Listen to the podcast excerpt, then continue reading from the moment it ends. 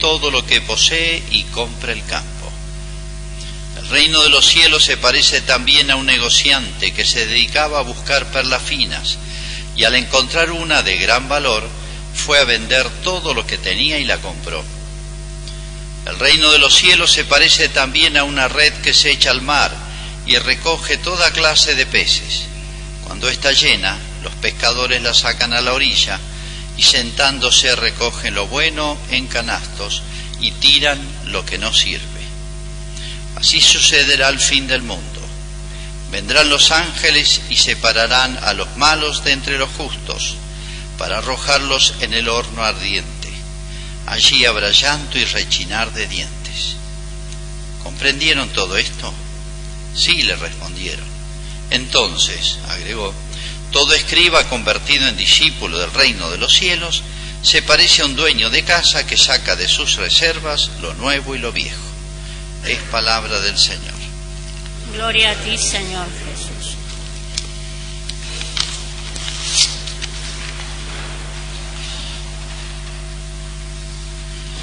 Hace algunos años, no mucho, en Estados Unidos se convirtió en matrimonio protestante este, él era un profesor, digamos, universitario, un hombre muy culto, muy estudioso de la Biblia, en serio. El hombre hablaba como cinco lenguas, entendía, leía. Este, así que había estudiado profundamente, no era un, charlatán, digamos, que, agarra dos textos y, y empieza a llenarlo de, de, de hojarasca sino que realmente un hombre que leía la Biblia en su origen, original griegos, arameos, hebreos, etcétera, bueno. Y eh, leyendo la Biblia y bueno, por otras circunstancias él se convierte, pero eh, eh, cuenta su vida en un libro muy hermoso, se llama Roma Dulce Hogar. Él hizo esto en el transcurso de su conversión, iba a misa a escondidas, porque le da miedo que lo reconocieran como profesor protestante, entonces ponía un rinconcito. Y esto lo pone en su eh, libro.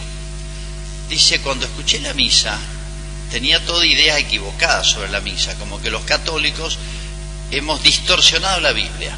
No la conocemos y la hemos distorsionado. Esa es, la, en dos palabras, la idea que tienen de nosotros. Y dice, me encontré que cada frase, cada gesto de la misa estaba en la Sagrada Escritura en el Antiguo y o en el Nuevo Testamento. Y me daban ganas de gritarle al sacerdote, bueno, ese texto está en el profeta Oseas, eso está en Malaquías, eso está en San Mateo, eso está en San Pablo. Uno no se da cuenta, pero es lo que ha hecho la Iglesia en dos mil años, ha ido, por así decir, traduciendo lo más esencial de la Biblia, del mensaje de Cristo, de la enseñanza del Evangelio, lo ha ido traduciendo en ritos, en gestos. Entonces todo es, por así decirlo, decir, originado en Cristo, ¿eh? podemos decir. Viene esa fuente. Aunque no sabemos, ignoremos de qué texto viene esa frase de la misa. No interesa, pero está. Pero más sorprendente aún, él escribe un libro, realmente a mí me, el libro me encantó, se llama La Cena del Cordero, donde muestra toda la misa cómo está en cada parte en el Apocalipsis. Yo muchos de los textos jamás me había detenido a ver esa relación, ¿no? O sea, él como protestante, por así decir, es lo que quiero explicarles, eh, me hizo ver, por lo menos a mí, muchas partes de la misa, el profundo arraigo que tiene en textos de la Escritura. Yo sé que la misa viene de, de los apóstoles, de Cristo, ¿no?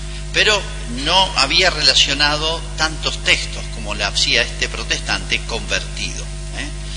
Es el famoso Scott y después su mujer Kimberly Ham.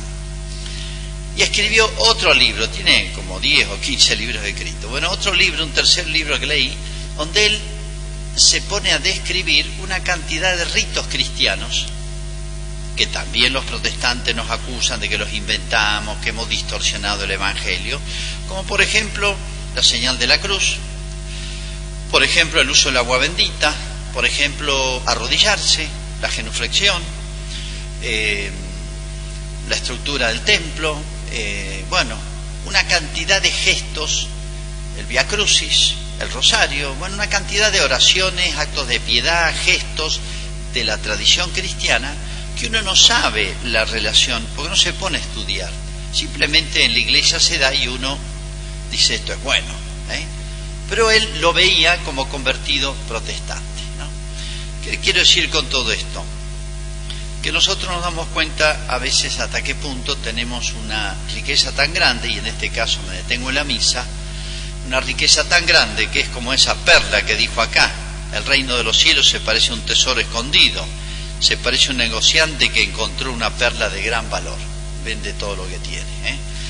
Eh, y eh, para entender más la misa, o mejor dicho, ha sido, creo, para muchos una ocasión esta cuarentena de misa también, que muchos han necesitado hacer la adoración o seguir la misa online y se dan cuenta que no es lo mismo, igual que las clases online o, tratarse con un amigo online, no, lo humano no es así, eso es artificial, eso es antinatural, ¿no?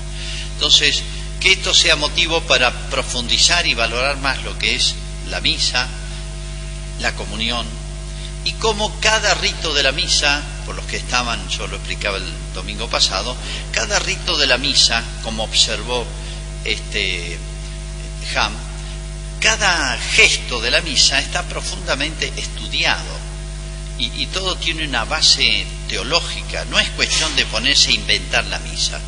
Lamentablemente en muchos lugares, si ustedes han viajado en otras provincias, uno dice, padre, qué misa distinta. Muchos dicen, eh, padre, parecía una misa evangélica.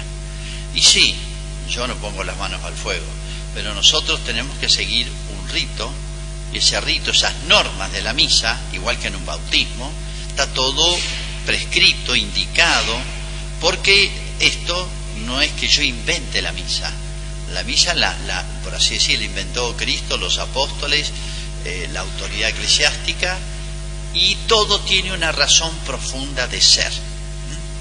Yo me voy a tener en un puntito ahora nomás, que es el, la comunión.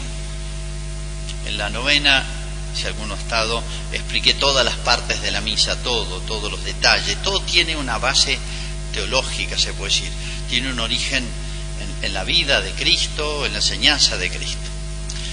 Parece una cosa tan poco importante dar la comunión, pero es muy, muy importante, sobre todo porque ahora ya en todo el mundo se ha producido esta conmoción económico, social, política, sanitaria, etcétera, y también religiosa, con el tema de que en algunos lugares han dicho se recomienda la comunión en la mano o lo obligan, etcétera. Bueno, no es simplemente tomar mate con la mano derecha o la izquierda esto. ¿eh? Esto es un gesto muy importante, muy importante, que hubieron concilios en la antigüedad que este, legislaron sobre este tema. Aprovechemos para explicar un poquito una partecita más de la misa, para comprender el sentido profundo que tiene, no solamente, como le decía el domingo pasado, el contenido, la Eucaristía, está Cristo vivo, y el sacerdote es el que lo trae y lo da, sino vamos a ver el, sentido profundo que tiene ese gesto. ¿Y qué pasó en la historia? Porque circulan muchas versiones, ¿no? Que desde los apóstoles hasta el año 900 se daba la comunión en la mano, etcétera. Yo voy a explicar en base a datos históricos, eh, científicos, por así decir, cómo es la realidad de los hechos. Primer punto, no tenemos datos, no tenemos noticias, no tenemos escritos de los 200 primeros años de la iglesia. Hasta el año 200 y pico no hay nada explicándonos cómo era. No hay ningún texto escrito, rituales, etcétera. ¿Por qué? Porque desde el año 60 hasta el año 311 la iglesia fue perseguida a muerte. Entonces nadie quería tener en su casa un texto. Es más, los sacerdotes que celebraban y bautizaban y todo hacían escondidas porque si los encontraban tenían pena de muerte. Cárcel por mínimo, ir a las galeras a remar o a las canteras a trabajar hasta morir. Entonces celebraban misa escondido, bautizaban escondido, preparaban a la gente a escondidas y bueno, se hacía todo de una manera muy eh, difícil y complicada, ¿no? Entonces nadie quería tener un texto de una misa, de un bautismo en la casa, como tenemos ahora el misal. Aprendían de memoria la misa, aprendían de memoria el texto del bautismo, y entonces si lo sorprendían, allanaban la casa, no encontraban nada. Entonces hay muy pocos escritos que se han conservado de la antigüedad. Entonces, se sospecha, las conjeturas casi todos van en este sentido, que se hacía como la última cena. Se daba el cáliz para beber. Muchas veces ustedes han visto, se llama comunión bajo las dos especies, tomando del cáliz, del vino consagrado y del pan. Pero el pan consagrado, o sea, la hostia, eh, se la colocaba en la mano como si fuese una bandeja y el comulgante hacía así, comulgaba de esa manera, no tomándola él mismo. Bueno, da la impresión de que esto más o menos así eh, se dio durante muchos años. Otros sostienen que se daba bajo las dos especies siempre, pero mojando, se llama por intinción, que probablemente muchos de ustedes lo han recibido así. Se moja la hostia en el cáliz y se le dice el cuerpo y la sangre de Cristo, ¿eh? de manera que va todo junto. Pero en toda la antigüedad se dio la comunión bajo las dos especies. Eso es una cosa buena, muy linda, porque más significativa. ¿eh? Y si, no se da bajo las dos especies ahora, siempre, en algunas ocasiones se da, en los retiros, eh, las hermanas, las religiosas, etcétera, es por una cuestión de practicidad. ¿eh? Para, por una cosa, hacerlo un poquito más rápido todo y bueno, evitar también, es más peligroso que se caiga una gota de la sangre de Cristo. Bueno, primer punto eso. Segundo, este,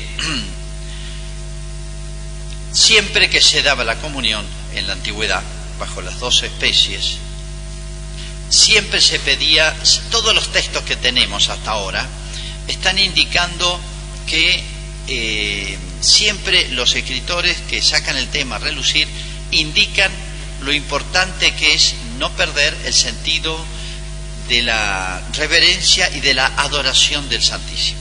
Por ejemplo, uno de los autores que tenemos, no es que haya tantísimos textos, dice, antes de recibirla se ponía una mano así y se agachaba a recibirla, porque no, no lo va a hacer así, pues ya le cae. Entonces se agachaba a recibirla, entonces decía, ese agacharse era un acto de adoración. Era un acto de adoración. Entonces, antes de recibirla, le decía, estás haciendo un acto de adoración, que no sea simplemente exterior, sino también interior.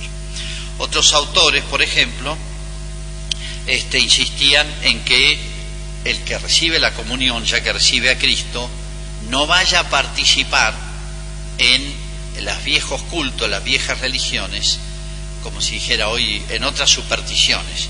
Porque si recibís a Cristo, no te unas, no participes con los ídolos, con los falsos cultos, con las viejas religiones. ¿eh? No mezcles las dos cosas.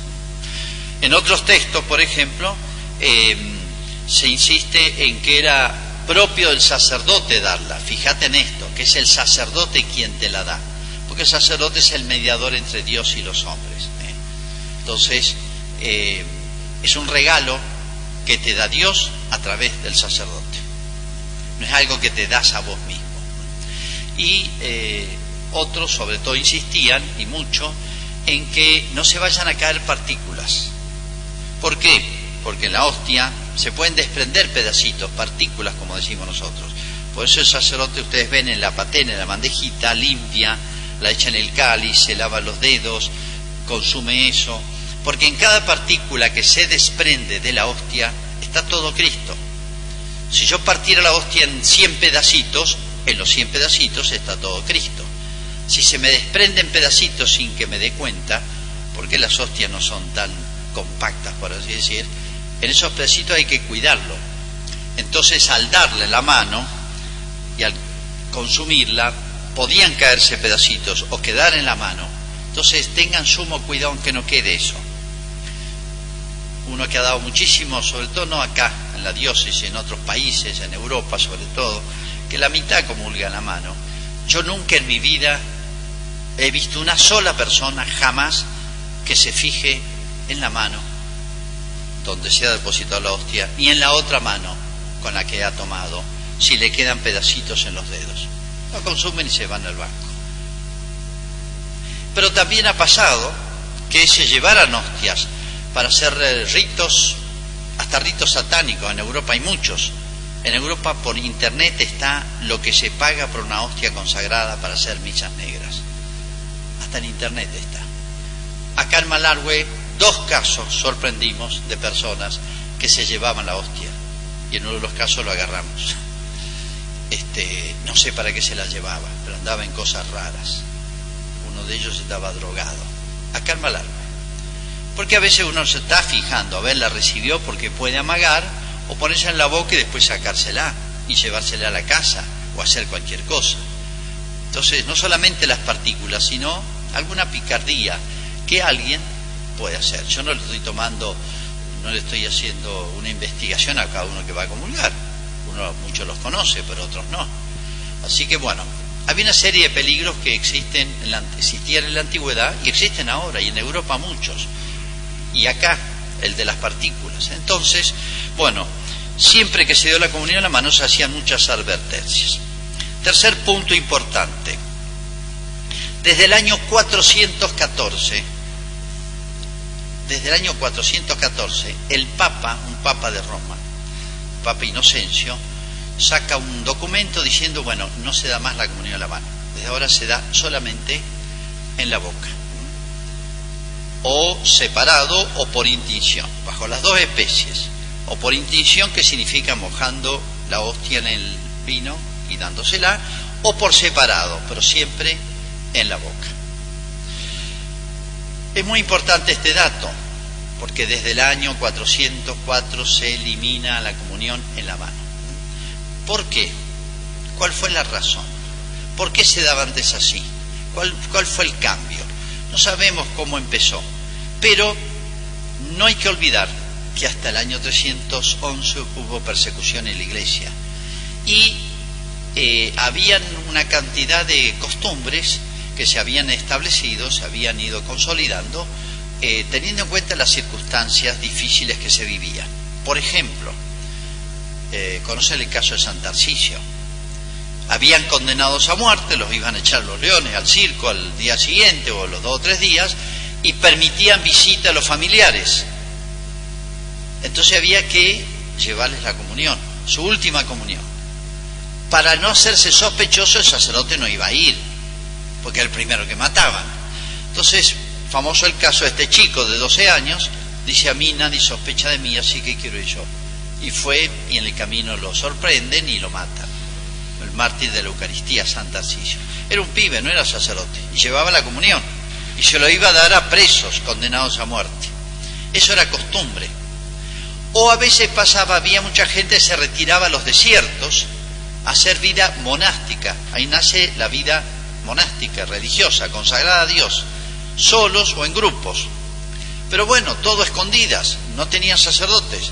Entonces se celebraba misa en un lugar escondida, una casa, y alguien de confianza, o uno de ellos, estos monjes, se llevaba a su monasterio, una cueva, a 20, 30 kilómetros, se llevaban muchas hostias para poder tener la comunión varios días seguidos y no tener que estar viniendo.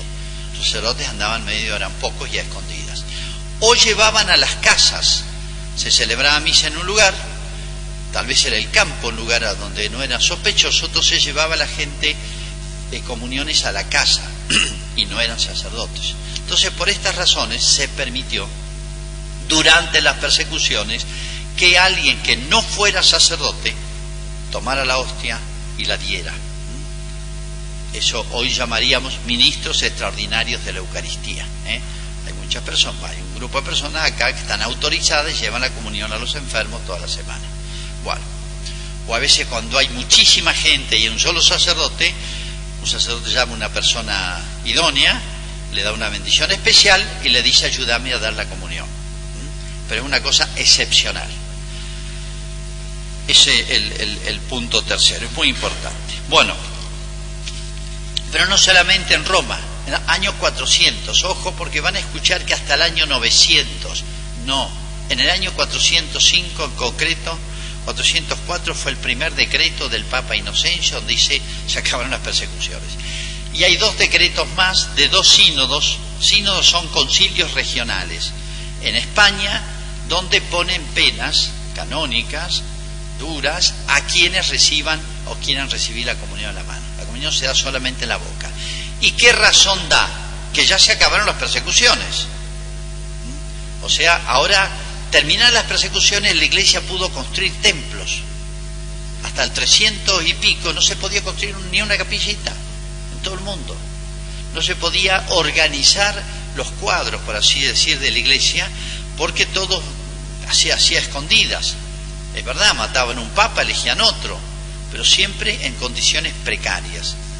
Igual que los obispos, igual que la ordenación, la preparación de los sacerdotes y la ordenación de sacerdotes, todo escondidas. Imagínense lo complicado que era formar los sacerdotes, llevar los registros, un montón de cosas que suponen una institución organizada. Igual que la organización de la liturgia, o sea, el rito de la misa, el rito del bautismo, los distintos rituales eran difíciles de uniformar, de controlar, porque en toda la cristiandad que se había extendido por toda Europa, eh, la, iglesia tenía esas condiciones tan precarias. ¿no? Pero una vez que terminan las persecuciones, ya bueno, la iglesia organiza todo, su liturgia, sus ritos, sus templos, su organización de papas, eh, obispos y sacerdotes, las diócesis, las parroquias, digamos, todo se normaliza. En cuarto lugar, no solamente desde el año 400 prácticamente, la Iglesia intenta eliminar ese sistema porque probablemente quiso volver a como era la época de los apóstoles. La gran preocupación de la Iglesia de esos años, y debiera ser la de la Iglesia de todos los siglos, es volver a las fuentes, hacer como era en los tiempos apostólicos.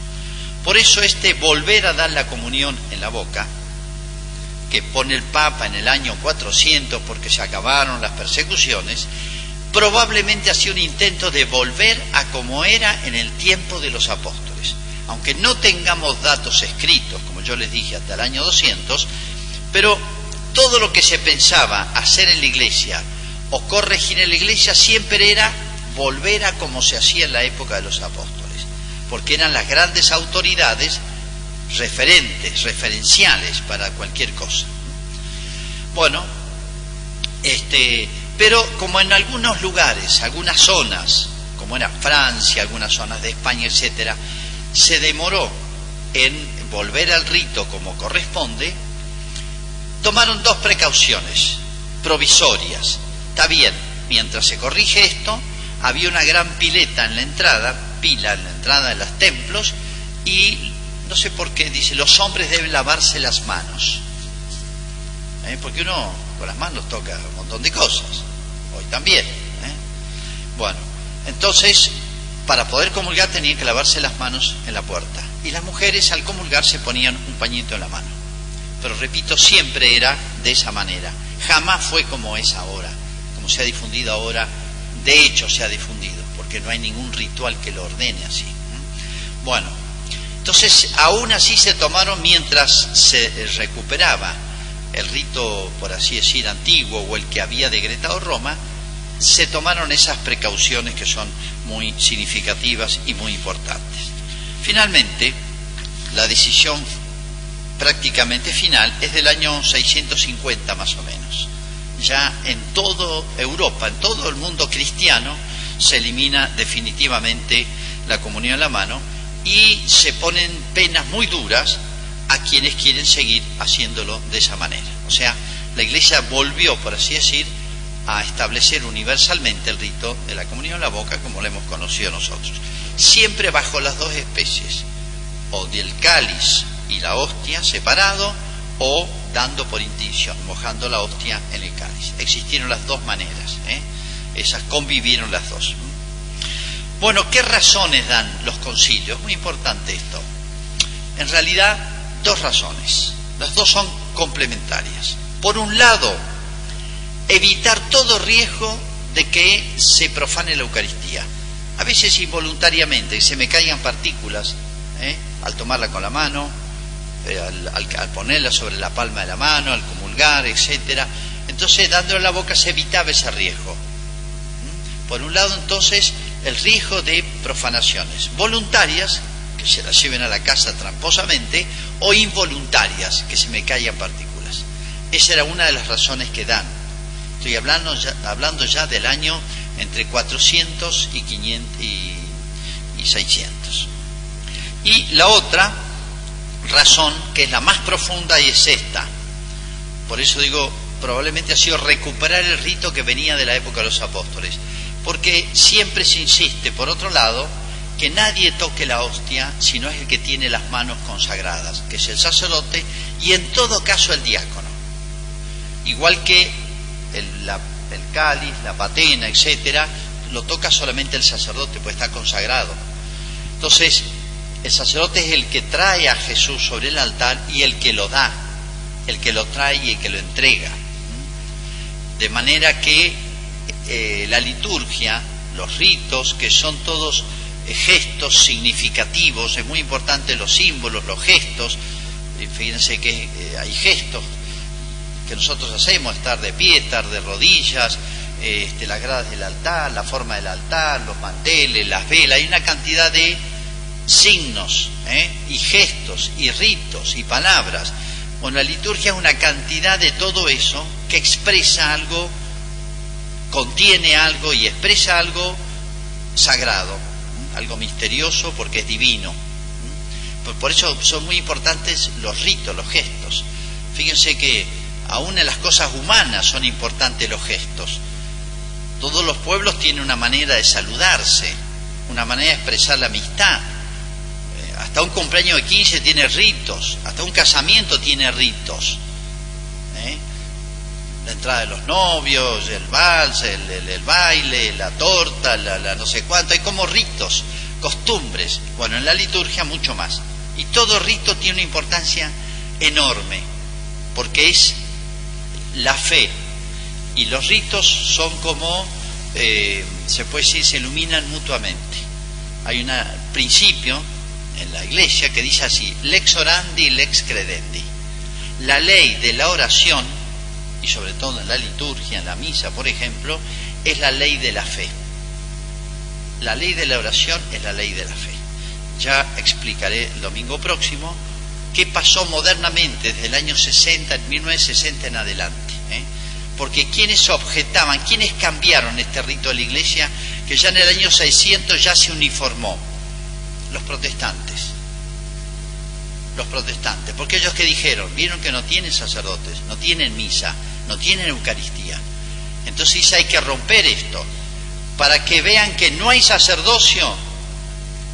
Ellos hacían el rito de la misa, pero no creían en la presencia de Jesucristo. Entonces, para ver que no hay sacerdocio, yo doy la, se la doy en la mano, cada uno la agarra, se la da a sí mismo para que vean que no hay presencia real, nadie se arrodille. Bueno, la iglesia para insistir, mostrar, profundizar, facilitar la fe en la Eucaristía, la fe en la presencia real y viva de Cristo, agregó otros ritos, pequeños gestos, que todos son importantes y nosotros no nos damos cuenta. Por ejemplo, la elevación. El sacerdote consagra la hostia y la eleva. Ya está Cristo ahí, por eso la muestra y uno la adora. Consagra el cáliz y lo eleva para que la gente lo adore. Y están de rodillas por eso. Después, por ejemplo, al, dar la al, al consagrar se toca la campanita. Es un gesto como para decir, bueno, aquí viene Jesús. Este, estar de rodillas, el incienso, etcétera, una cantidad de pequeños ritos que ayudan a comprender, nos ayudan porque tenemos nosotros lo que percibimos por los sentidos es lo que entra en la cabeza. Entonces, todo eso nos tiene que ayudar a comprender esa presencia viva y real de Jesús y la devoción y el amor que le tenemos que tener. Y el sacerdote será quien me la dé en nombre de Cristo. Yo no represento al pueblo, yo represento a Cristo sacerdote, que nos ha regalado, nos ha hecho el don de la Eucaristía. No es que yo me la dé a mí mismo es conocido barbaridades. En Mar de Plata, acá en la Argentina, en vacaciones, Hay iglesias donde ponen el copón autoservice. El cura no sé dónde andará, la gente entra y un cartelito indicando, abre el copón, una mesita, saque la hostia, comulgue, límpiese los dedos y váyase. Autoservice. Un supermercado parece esto. Bueno, eso es una barbaridad. Digo esto porque van a encontrar o pueden llegar a encontrar en distintos lugares una cantidad de inventos, innovaciones. No puede un sacerdote, no puede nadie cambiar eso. ¿eh? Porque cada rito, cada gesto tiene un sentido muy profundo y al deformarse eso, como bien decían los protestantes, hay que romper esa idea de que hay sacerdotes, hay que romper la idea de que Cristo está presente en la Eucaristía. Pero eso lo veremos Dios mediante la próxima vez. Bueno, agradezcamos a Dios que acá en el sur llevamos más de 100 días, hemos pasado los 100 días sin contagios. ¿eh? Agradezcamos que pueden estar aquí presentes y que pueden tener un contacto directo con Jesús. Hagamos la profesión de fe. Creo en Dios Padre Todopoderoso.